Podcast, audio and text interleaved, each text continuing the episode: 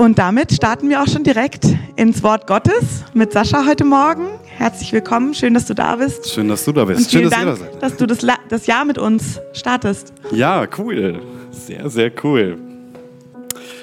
Ähm, hey, hallo. Und frohes neues Jahr. Frohes, neues und ein gesegnetes 2022 wünsche ich euch von Herzen. Ich weiß nicht, wie es euch gegangen ist beim Jahreswechsel, aber ich war mit meiner Frau spazieren und ähm, also, die hat mich gefragt, und? Wie, wie fandst du 21 so? Hast du und die Frage hat mich voll aus heiterem Himmel getroffen, weil ich habe darüber gar nicht nachgedacht. Ich war schon so in meinem Trott und hab gedacht, ja, ein bisschen noch, das muss man noch, jetzt muss man durchhalten. Man muss das alles machen und so. Und wie war 2021 für dich? Und als ich so darüber nachdachte, merkte ich, dass ich erstmal total schlecht drauf bin. Ich fand 2021, natürlich gab es coole Sachen und natürlich gab es Sachen, für die ich dankbar war, aber es gab auch echt Sachen, wo ich gedacht habe, ey, das fällt mir voll schwer. Das vermisse ich. Das tut mir weh. Da habe ich Sehnsucht. Das wünsche ich mir. Das, das brauchen wir wieder. Das brauche ich wieder. Und ehrlich gesagt glaube ich, dass ich damit nicht ganz allein bin. Ich habe mich mit ein paar Leuten unterhalten danach und denen ging es genauso. Hinter uns allen liegen zwei turbulente und schwierige Jahre, die für viele von uns alles andere als einfach waren. Hey, da waren so viele Gefühle, die immer wieder unseren Alltag bestimmt haben. Da war das Gefühl der Einsamkeit bei vielen. Da war das Gefühl der Angst. Da war das Gefühl des Verlustes, der Trauer, der Sehnsucht. Und dann zwischendurch so ein kleiner Funke Hoffnung. Und dann wieder Frustration. Da war Wut, da war Resignation, da war ganz viel in uns drin. Wem ging es an irgendeiner Stelle irgendwie so, wie ich das gerade sage? Wow, es sind alle. Danke, dass ich nicht allein bin. Die letzten zwei Jahre haben viel von uns abverlangt, und zwar physisch wie vor allen Dingen aber auch psychisch. Und während ich so darüber nachgedacht habe, was im vergangenen Jahr so alles passiert ist, da habe ich mich natürlich gefragt, was ich mir von 2022 erhoffe. Und in meiner resignierten Haltung war das erstmal gar nicht so einfach. Stärker ausgedrückt, ich habe mich gefragt, wonach ich mich sehne. Und während ich so darüber nachgedacht habe und Gott meine Gedanken, meine Gefühle im Gebet hingehalten habe, hat er mir ein paar Sachen aufs Herz gelegt. Und das, diese paar Sachen oder diese Sache, die möchte ich heute mit euch teilen. Ich möchte das, weil ich glaube, dass sie uns dabei hilft, uns auszurichten, uns auf das auszurichten, was wirklich zählt. Zumindest hat er mir damit geholfen. Titel der heutigen Predigt lautet Zurück ins Leben. Wenn du mitschreibst, zurück ins Leben. Ich möchte euch auf eine Bibelstelle aufmerksam machen, die mir Gott groß gemacht hat an diesem Tag und in der Zeit danach. Als ich so dabei war, mich völlig unmotiviert auf 22 freuen zu sollen.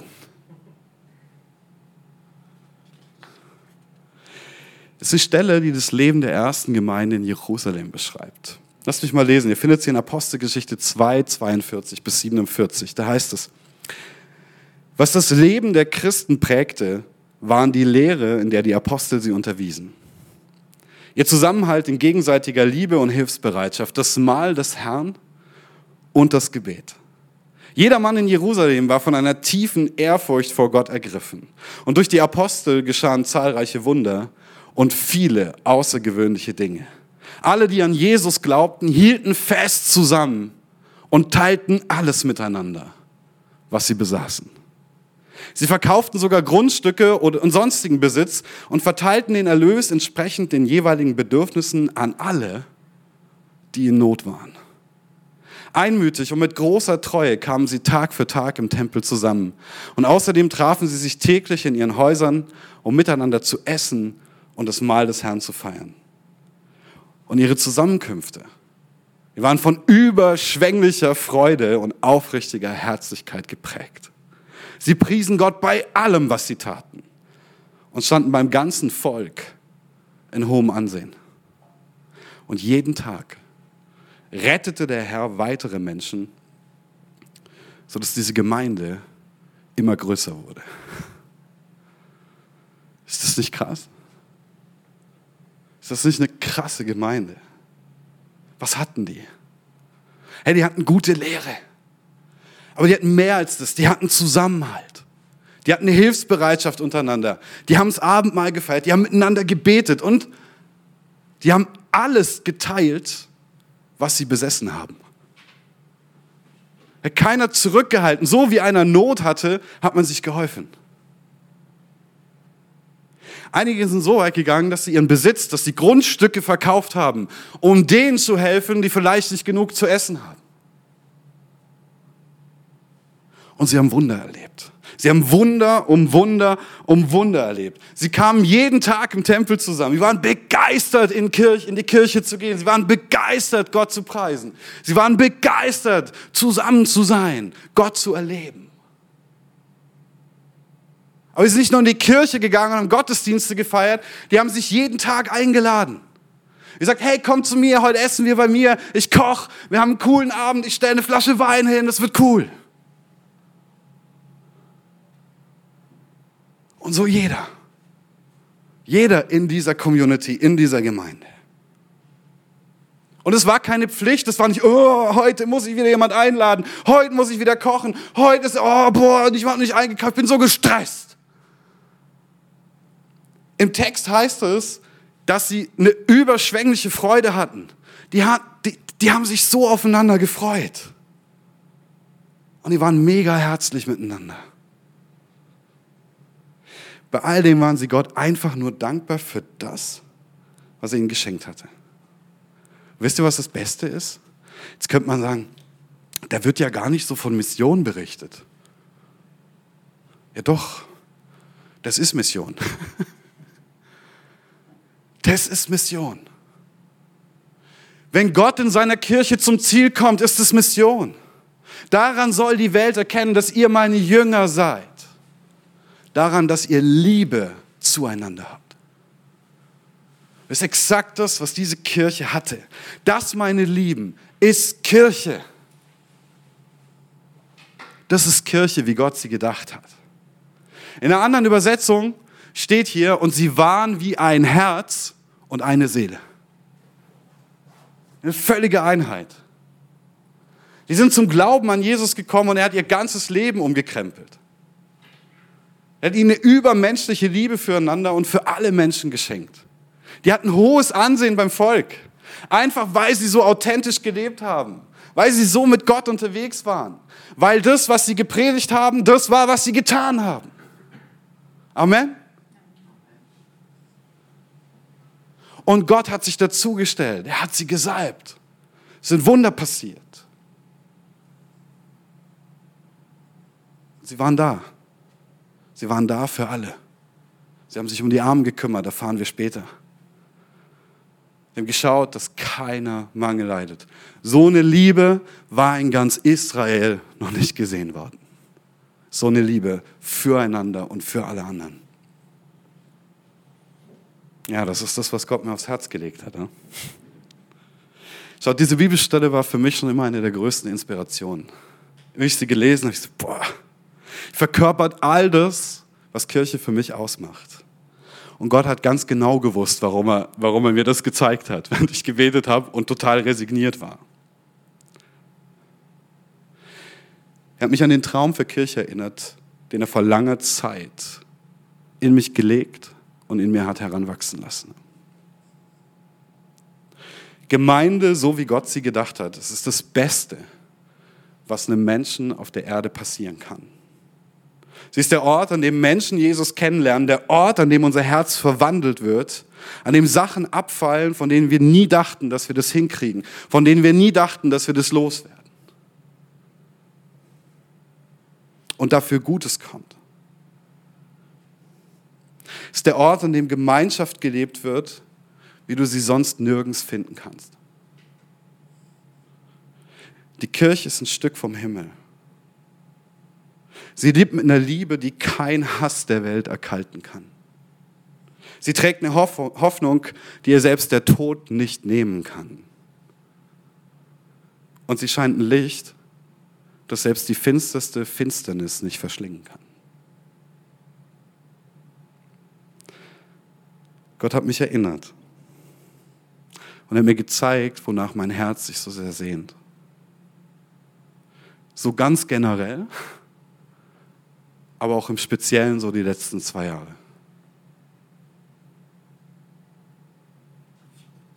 Und dann wusste ich, warum ich schlecht drauf bin. Was in mir wehtut, was sich in mir regt, was so eine große Sehnsucht ist.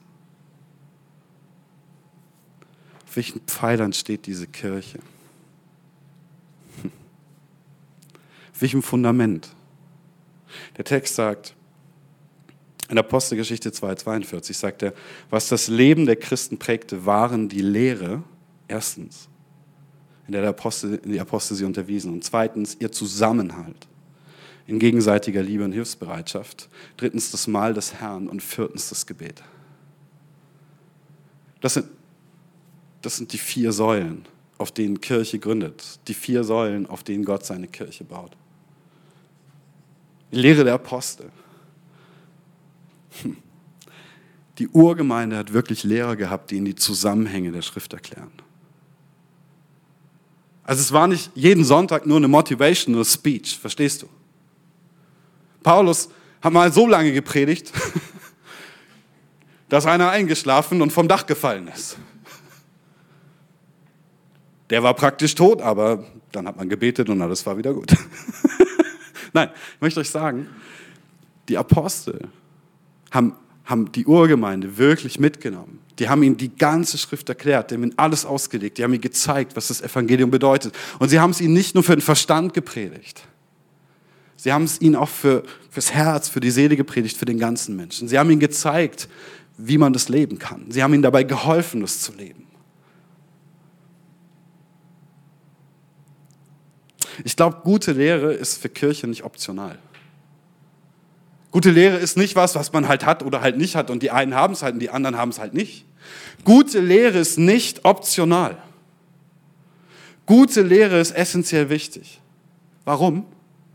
Weil wir Gottes Willen kennen müssen, um das leben zu können, was er für uns vorbereitet hat. Amen.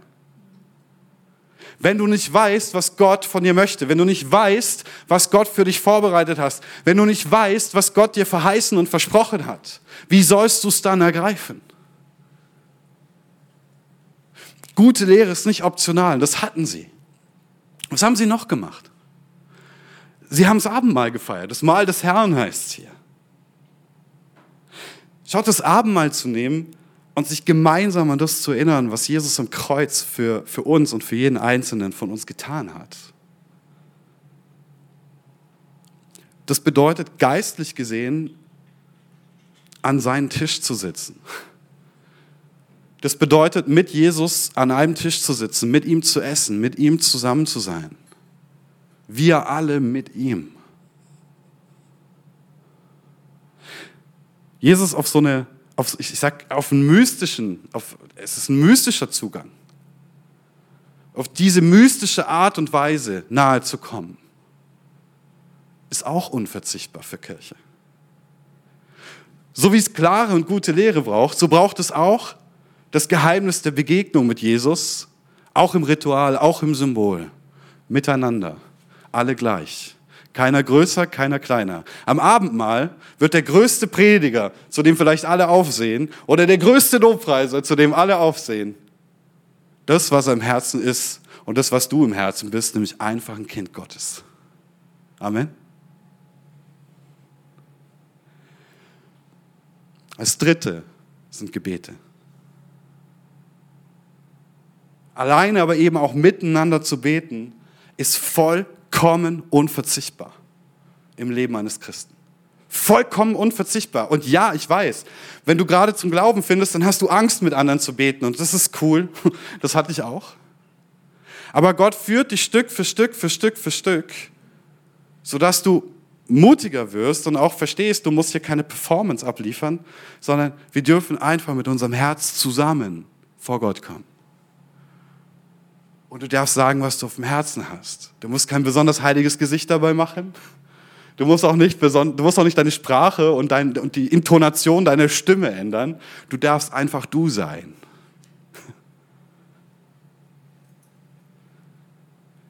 Im Gebet kommen wir nicht nur vor Gott und sagen ihm unsere Anliegen, sondern wir begegnen ihm auch. Und es stimmt schon, das Gebet ist der Ort, an dem Wunder geschehen. Aber ich finde, Gebet ist auch der Ort, an dem das größte Wunder geschieht. An dem Jesus uns begegnet und unser Herz verändert. Und deswegen ist es unverzichtbar. Eine Begegnung mit ihm, du kannst nicht Jesus begegnen und dann bleiben, wer du warst. Das geht nicht. Er kann nicht dein Herz berühren und du spürst, was er tut und dann bleibst du, wer du warst. Das geht nicht. Diese Begegnung, die Begegnung mit Jesus, mit der Wahrheit in Person, mit der Gerechtigkeit in Person, mit der Gnade in Person, mit der Schönheit in Person, wird dich immer verändern.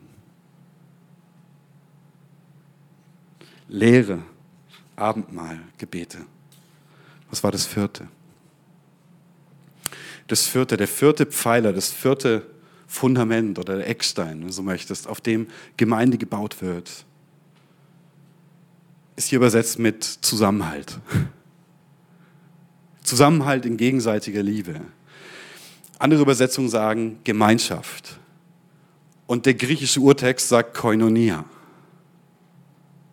Aber mit Koinonia ist weit mehr gemeint, als miteinander rumzuhängen. Oder so ein bisschen Zeit am Sonntag so zu verbringen Koinonia ist im Neuen Testament eine tiefe Form der geistlichen Gemeinschaft. Willst, willst du wissen, was Koinonia auszeichnet, was sie bedeutet? Wir haben es schon gelesen. Ich lese es euch nochmal vor. Apostelgeschichte 2,44. Alle, die an Jesus glaubten, hielten fest zusammen und sie teilten alles miteinander, was sie besaßen. Das ist das ist Koinonia. Eine Liebe, die sich schenkt. Eine Liebe, die nicht zurückhält, weil sie keine Angst hat. Eine Liebe, die weiß, dass Gott sie liebt, dass Gott dich liebt, dich versorgt und dass du keine Angst haben brauchst, loszulassen. Dass du keine Angst haben brauchst, jemandem in Not zu begegnen, ihm zu dienen. Was Koinonia noch? Einmütig und mit großer Treue kamen sie Tag für Tag im Tempel zusammen. Jeden Tag. Außerdem trafen sie sich täglich in ihren Häusern, um miteinander zu essen, das Mahl des Herrn zu feiern. Jeden Tag.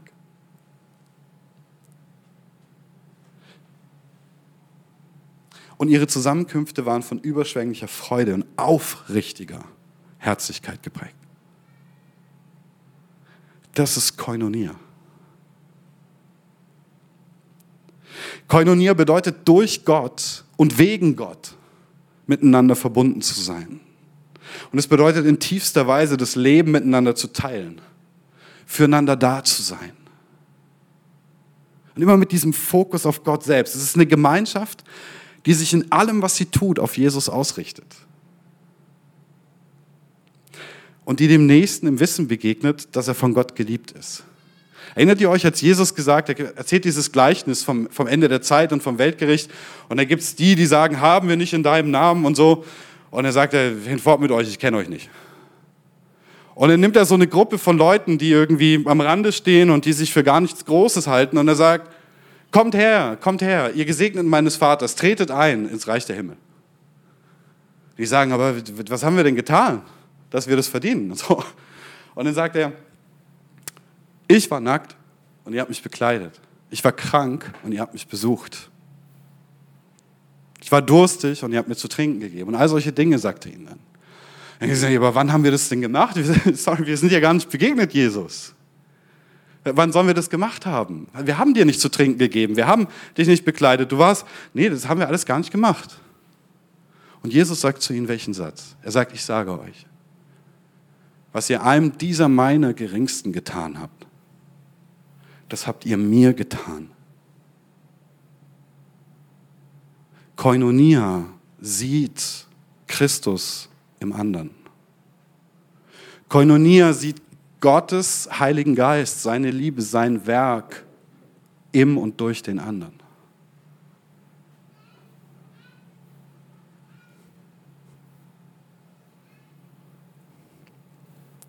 Es ist eine Gemeinschaft, auf der so viele Verheißungen liegen. So viele Verheißungen liegen da drauf. Ich, ich nenne euch mal drei. Die kennt ihr wahrscheinlich. Matthäus 18, 19, 20, da steht, Wahrlich, ich sage euch, wenn zwei unter euch einig werden auf Erden, worum sie bitten wollen, so soll es ihnen widerfahren von meinem Vater im Himmel. Denn wo zwei oder drei versammelt sind, Koinonia haben, in meinem Namen, da bin ich mitten unter ihnen. Die Verheißung, die auf dieser Gemeinschaft, auf Kirche liegt, auf dieser Koinonia liegt, ist, dass Jesus, wo immer diese Gemeinschaft sich zu ihm hin versammelt, er da ist. Er sagt, ich bin mitten unter ihnen, ich bin mitten unter euch. Wo immer ihr euch als Kirche versammelt, zwei oder drei, bin ich da. Und es ist nicht nur das. Wenn ihr euch einig werdet in dem, was ihr bittet, wenn ihr in allem eins seid, hier steht das Wort Symphonia, wenn ihr wie so eine Symphonie seid, eine Harmonie, dann werde ich das tun. Das ist eine Verheißung, die auf echter Gemeinschaft, auf, auf Koinonia liegt. Die zweite steht in Matthäus 16, 18. Und ich sage dir auch, das spricht er mit Petrus, du bist Petrus. Und auf diesen Felsen will ich meine Gemeinde bauen. Und die Pforten der Hölle sollen sie nicht überwältigen. Kirche die Gemeinschaft der Kirche bedeutet Schutz vor dem Bösen. Es, es, in dieser Koinonia bist du geschützt. In dieser Koinonia, in dieser Kirche bist du geschützt durch Jesu Namen und Jesu Kraft und durch jeden Einzelnen, der Jesus folgt und seine Gaben bekommen hat, vor der Macht des Bösen. Das Böse kann die Kirche nicht überwältigen. Sie kann einen Einzelnen überwältigen, aber nicht die Gemeinschaft der Christen, nicht die Koinonia der Kirche. Noch eine Verheißung. Jakobus 5. Leidet jemand unter euch? Der bete. Ist jemand guten Mutes? Der singe Psalmen. Ist jemand unter euch krank? Der rufe zu sich die Ältesten der Gemeinde, dass sie über ihn beten und ihn salben mit Öl im Namen des Herrn. Und das Gebet des Glaubens wird dem Kranken helfen und der Herr wird ihn aufrichten. Und wenn er Sünden getan hat, wird ihm vergeben werden. Bekennt also einander eure Sünden und betet füreinander, dass ihr gesund werdet. Das gerechten Gebet vermag viel, wenn es ernstlich ist.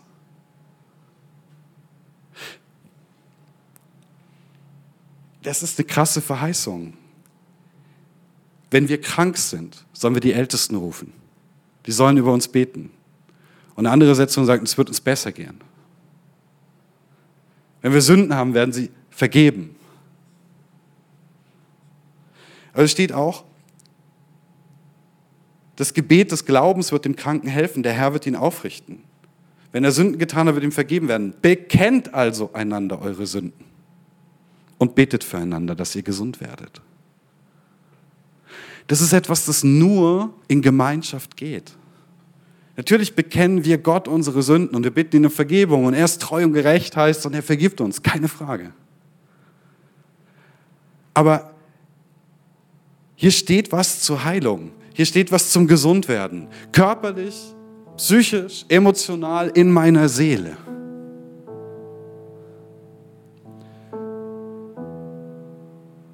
Und dazu brauchen wir einander. Bekennt einander eure Sünden bedeutet, eine Gemeinschaft zu leben, in der du mich sehen darfst. Und in der ich dich sehen darf.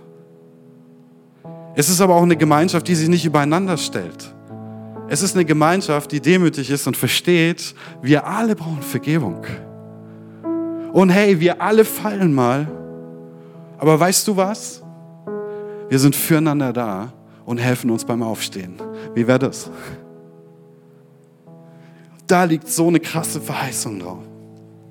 Und ich, ich liebe das, was Gott über Koinonia, über dieser Gemeinschaft, über Kirche ausspricht. Ich habe das so oft erlebt, wie er Versprechen gehalten hat.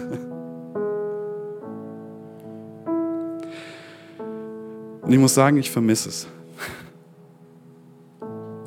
Und ich sehne mich nach dem Tag, an dem das in der Kirche auch wieder unbeschwert möglich ist.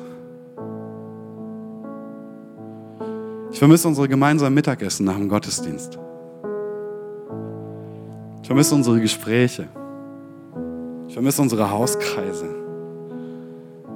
Ich vermisse es, wenn wir abends am See rumhängen im Sommer oder so, ein Gläschen Wein trinken und voll entspannten Abend miteinander haben. Ich vermisse es, wenn, jemand sein Herz teilt und die anderen da sind, zuhören und, und für ihn da sind. Ich vermisse es, an eurem Alltag und euren Erfahrungen mit Gott teilhaben zu dürfen. Ich vermisse es, dass wir verschiedene Projekte starten, ähm, wo man halt mit vielen sein muss und einen Unterschied machen können, so wie beim Sponsorenlauf wo wir 200 Familien sauberes Wasser gebracht haben im Prinzip. Also Wasserfilter, sodass sie kein schmutziges Wasser mehr trinken müssen.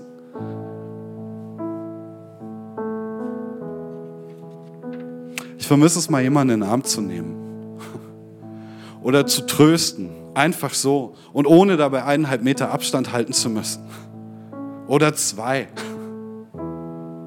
Nur mit Worten trösten zu können. Ich vermisse manchmal die Leichtigkeit, die Freude, die diese Gemeinschaft, die Kirche, die Koinonia zu so etwas Besonderem macht. Und das ist das, was ich am Ende von 2021 auf dem Herz hatte, ohne es zu wissen. Und das war das, was mich so runtergezogen hat. Das war das, warum ich so schwer hatte, Gott zu sagen, oh, danke und yay, und jetzt gehe ich voller Hoffnung in, in 22 und das wird super. Gott hat mir gezeigt, was ich vermisse. Und wisst ihr, die Realität ist, Kirche lässt sich nicht alleine leben.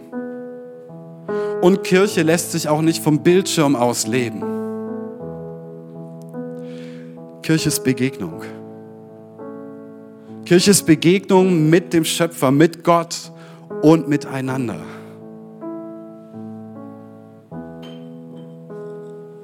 Paulus sagt im Epheserbrief, mein Gebet ist, dass Christus durch den Glauben in euch lebt. In seiner Liebe sollt ihr fest verwurzelt sein. Auf sie sollt ihr bauen. Denn nur so könnt ihr, und jetzt passt auf, was hier steht.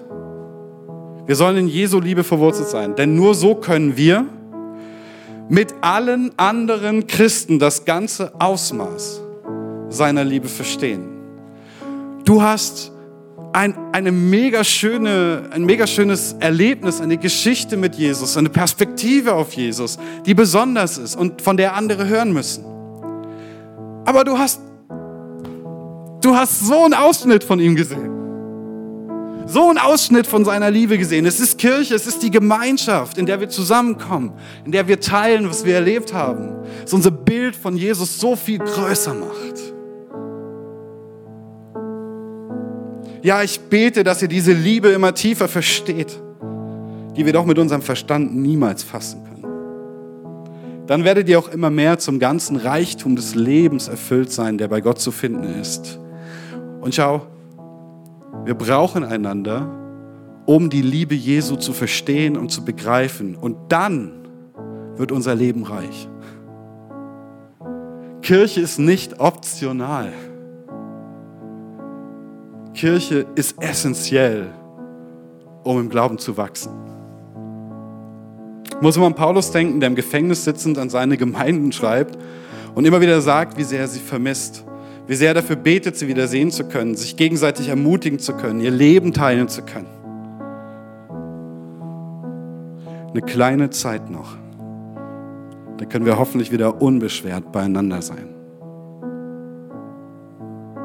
das wieder erleben, was uns vorher so selbstverständlich war.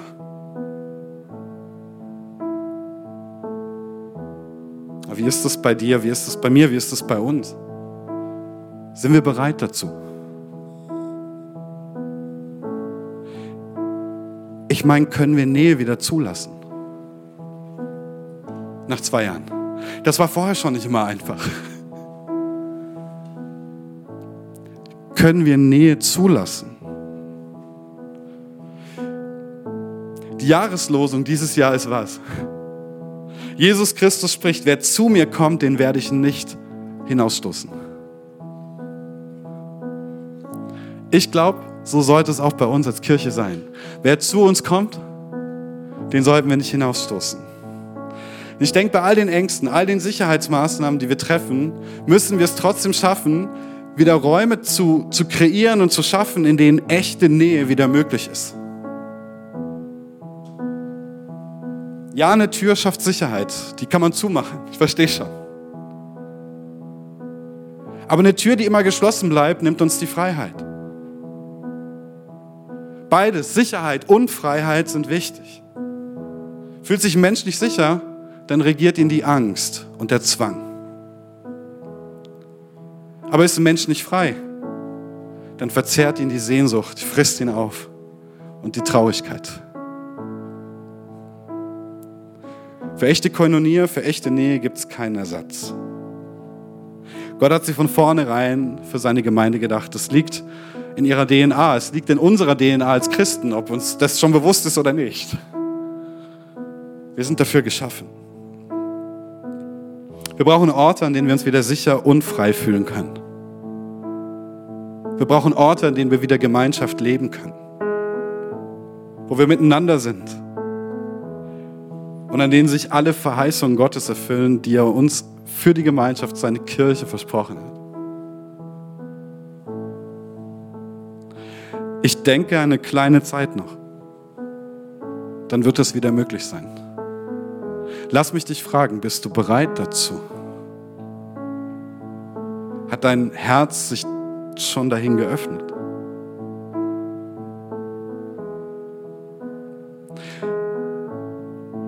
Lass uns oder lass uns in unseren Herzen auf dem Weg dahin machen, Nähe zulassen zu können. Wieder. Damit wir es können, wenn es soweit ist.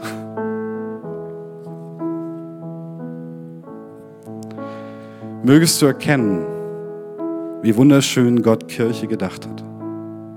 Mögest du erleben, wie besonders es ist, ein Teil von ihr zu sein. Mögest du all das erleben, was die erste Gemeinde in Jerusalem erlebt hat.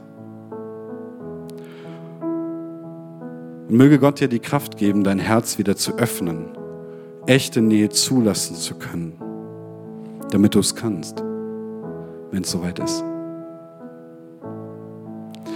Ich wünsche uns von ganzem Herzen, dass wir dieses Jahr wieder echte, tiefe Begegnung mit Gott und miteinander haben. Und ich wünsche dir und mir, dass wir Gottes Verheißung ganz neu annehmen und für uns erleben dürfen. In dem Sinn wünsche ich dir ein gesegnetes 2022. Ein gesegnetes ein glückliches und von Gott inspiriertes, von Gemeinschaft durchdrungenes Jahr 2022. Jesus, ich danke dir für deine Kirche. Ich danke dir für unsere Familien. Ich danke dir für unsere Freunde und für all die Gemeinschaft, die du durch deine Kirche schenkst. Ich denke, dass wir Teil deiner Familie sein dürfen und ich danke dir, dass du uns so krasse Versprechen gegeben hast, so große Verheißungen gegeben hast. Ich danke dir, dass du uns durch diese ganze Zeit geführt hast, die letzten Jahre. Und ich bitte dich jetzt von Herzen, wir bitten dich von Herzen, dass du diese Pandemie beendest in Jesu Namen. Ich bitte dich, dass du das beendest und ich bitte dich, dass deine Kirche wieder in Freiheit zueinander kommen kann. Dass Menschen wieder in Freiheit Begegnung haben können.